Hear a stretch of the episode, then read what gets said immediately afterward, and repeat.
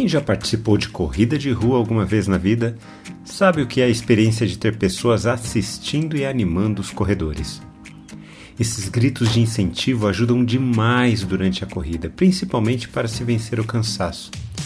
O mais importante em eventos assim não é você ganhar de todos, mas superar apenas a si mesmo. Vamos caminhar juntos? Competição em vez de cooperação. Esse é um conceito equivocado que o pecado estabelece em nosso mundo caído.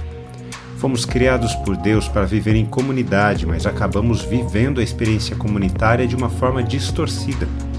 Competimos uns contra os outros, em vez de cooperarmos mutuamente.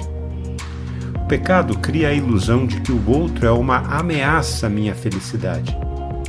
Com isso, não conseguimos nos alegrar com a alegria do outro, porque se ele está feliz, ele está roubando a felicidade que seria minha.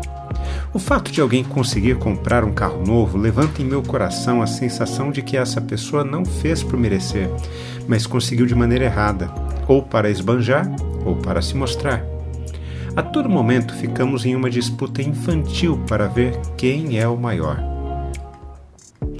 O texto bíblico de hoje nos conta que Jesus e os discípulos chegaram então a Cafarnaum. Estando em casa, Jesus perguntou aos discípulos sobre o que vocês estavam discutindo no caminho. Mas eles se calaram, porque no caminho tinham discutido entre si sobre quem era o maior. E Jesus, assentando-se, chamou os doze e lhes disse: Se alguém quer ser o primeiro, será o último e servo de todos. Um dos temas dominantes do Evangelho de Marcos é o anúncio do reino de Deus em contraposição ao reino dos homens, representado pelo Império Romano. No reino dos homens, as pessoas lutam entre si para ver quem é o maior de todos. E isso não apenas do ponto de vista militar. Queremos ver quem é o mais bem-sucedido, a mais bonita, o mais rico, a mais inteligente e por aí vai.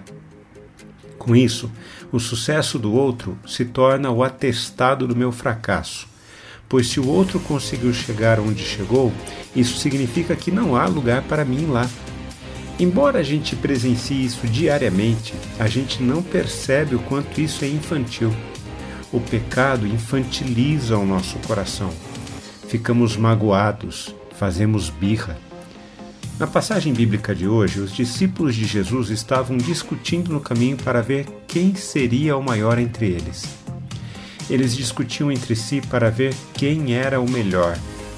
É a mesma cena que acontece em nosso dia a dia, em nossas famílias, por exemplo. Homens que se sentem inferiorizados porque ganham menos do que as suas esposas, mulheres que querem se sentir mais atraentes do que outras, jovens que querem ter um carro melhor do que os outros. O pecado tem essa capacidade de nos infantilizar diante dos outros. Por isso, a resposta inicial de Jesus foi: se alguém quer ser o primeiro, será o último e servo de todos. Preste atenção.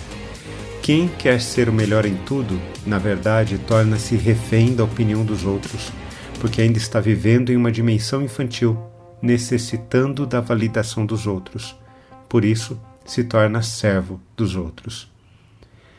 Quando refletimos na palavra de Deus, precisamos responder a ela. Eu quero orar por mim e por você. Querido Pai, Obrigado porque através da Sua palavra temos a condição de enxergar a nós mesmos e a forma do pecado atuar em nós. Quantas vezes agimos de maneira infantilizada, Senhor? Mas obrigado porque o Senhor não nos trata como crianças, mas como filhos e filhas. Agradecemos em nome de Jesus. Amém. Um forte abraço a você, meu irmão e minha irmã. Nos falamos em nosso próximo encontro, está bem? Até lá. Tchau, tchau.